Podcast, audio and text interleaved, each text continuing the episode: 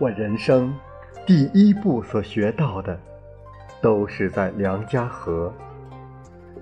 不要小看梁家河，这是有大学问的地方。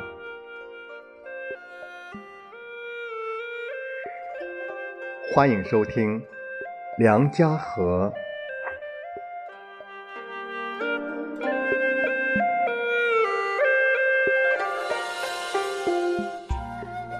梁家河，出品人惠西平，出版发行陕西人民出版社。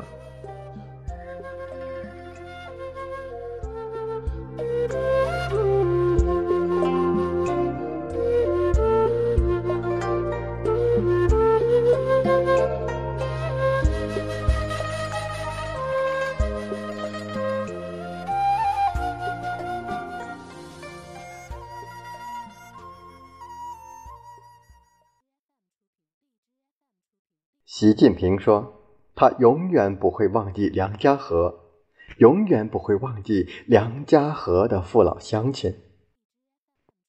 离开梁家河四十多年来，习近平时常关注、关心着梁家河的父老乡亲。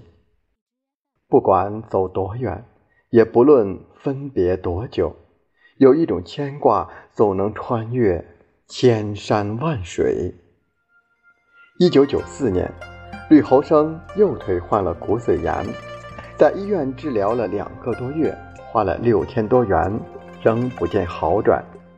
本来就贫困的他，实在没办法了，就给习近平写信说了自己的状况。不到半个月，习近平就给他寄来五百元路费，请他到福州去治病。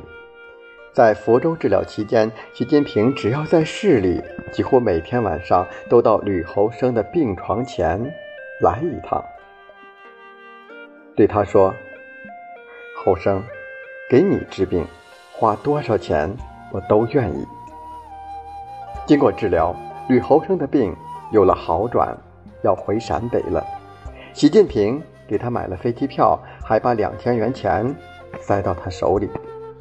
吕侯生激动地说：“晋平，真不好意思呀，这一趟花了你几万块。”习近平说：“谁让我们是朋友嘞？”一九九九年十月底，吕侯生在太原做了截肢手术，习近平闻讯后支付了全部医疗费，还联系当地干部帮助照顾他。晋平待我可好嘞，为我这腿费了不少心。吕侯生提起这件事，就眼眶发热。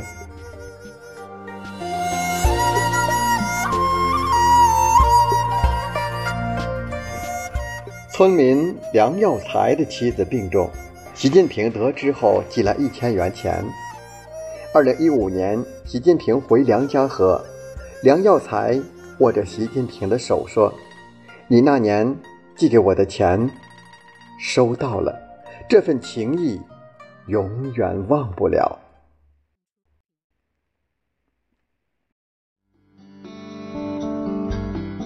作为一个人民公仆，陕北高原是我的根，因为这里培养出了我不变的信念：要为人民做实事。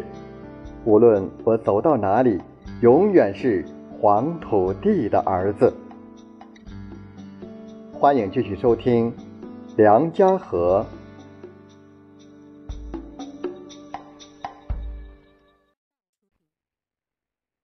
梁玉明曾多次去看望习近平，每次见面，习近平都要把村里的人和事细细问一遍。乡亲们的生活有困难，他就感到揪心；乡亲们的生活好一点儿，他就感到高兴。习近平帮村里通了电，修了学校，修了桥。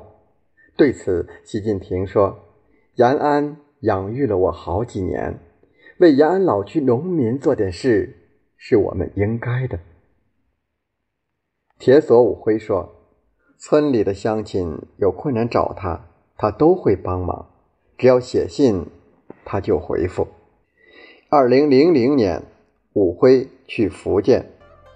习近平请他到家里去吃饭，彭丽媛亲自下厨。他也很关心农村人，尽量考虑我们陕北这边的口味儿。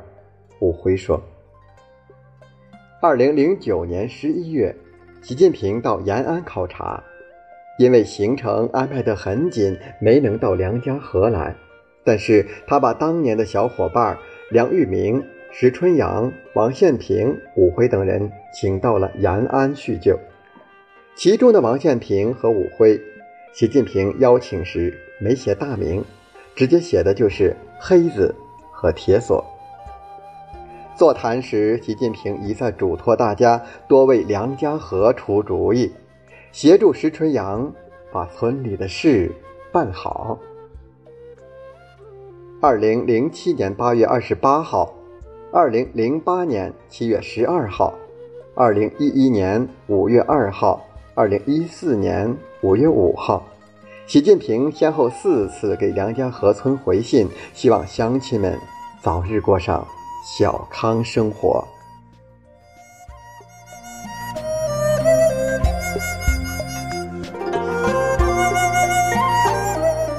习近平的深情厚谊，村民们念念不忘。他们动情地说：“近平的心一直。”在梁家河。